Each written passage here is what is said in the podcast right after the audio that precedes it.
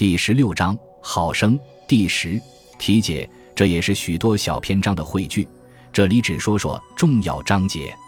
本篇首章是孔子和鲁哀公对话，哀公不问大事，问舜戴的是什么帽子。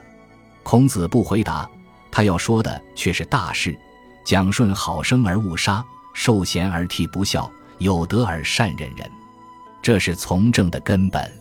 孔子读史章，称赞申叔时之信和楚庄王之贤。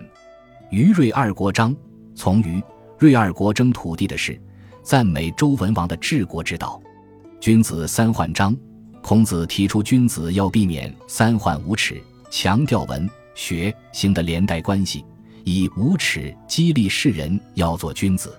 鲁人有独处世者的故事，又见《诗经·项伯·毛传》。不过毛传有准许林之离父入室一段，本书做了删节，不准入室，似不近情理。不过，孔子这里突出的是男女独处一室无法避嫌，明智的做法是避免引起嫌疑。丙时曰章，讲治理国家要未雨绸缪，树根治本，积行累功，这样才能强大，并用周朝兴起为例。总之，此章主要讲如何做人，也兼谈如何为政。鲁哀公问于孔子曰：“昔者舜冠何冠乎？”孔子不对。公曰。寡人有问于子，而子无言，何也？对曰：以君之问不先其大者，故方思所以为对。公曰：其大何乎？孔子曰：舜之为君也，其政好生而勿杀，其任受贤而替不孝，德若天地而敬虚，化若四时而变物，是以四海成风，畅于异类，凤翔麟志，鸟兽驯德，无他也。好生故也。君设此道而冠冕失问，是以缓对。译文：鲁哀公向孔子问道：“从前舜戴的是什么帽子啊？”孔子不回答。鲁哀公说：“我有问题问你，你却不说话，这是为什么呢？”孔子回答说：“因为您问问题不先问重要的，所以我正在思考怎样回答。”鲁哀公说：“重要的问题是什么呢？”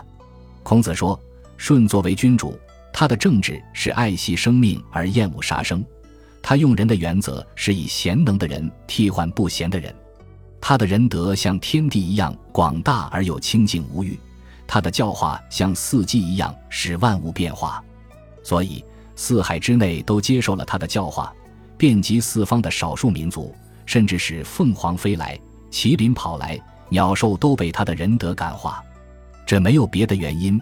就是他爱惜生命的缘故。您不问这些治国之道，而问戴什么帽子，所以我才迟迟不做回答。孔子读史，至楚复陈，喟然叹曰：“贤哉，楚王！轻千乘之国，而重一言之信。匪申叔之信，不能达其意；匪庄王之贤，不能受其训。”译文：孔子读史书，读到楚庄王恢复陈国时，感叹地说。楚庄王是多么贤明啊！轻视拥有千乘战车的陈国，而看重申叔时一句正确的话。没有申叔时的忠信，就不能把道理讲得清楚明白而又合情合理；没有庄王的贤明，就不会接受申叔时的劝告。孔子常自是其卦得奔焉，悄然有不平之状。子张进曰：“诗文不者得奔卦，吉也。”而夫子之色有不平，何也？孔子对曰：“以其离也。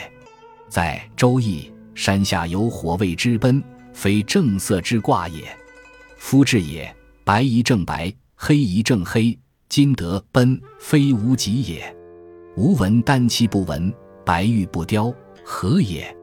志有余不受事故也。”译文：孔子有一次曾经为自己卜卦，得了个奔卦。脸上表现出不平之色，子张走上前问道：“我听说卜卦的人得了奔卦是吉兆，而老师您的脸色却很不平，这是为什么呢？”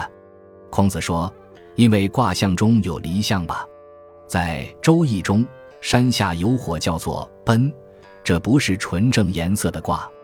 从本质来说，白色应该是正白，黑色应该是正黑。现在得到的奔卦。”不是我理想的吉兆，我听说朱漆不借助别的颜色就很鲜艳，白玉不用雕琢就很宝贵，为什么呢？因为它们的本质就非常好，不必再修饰了。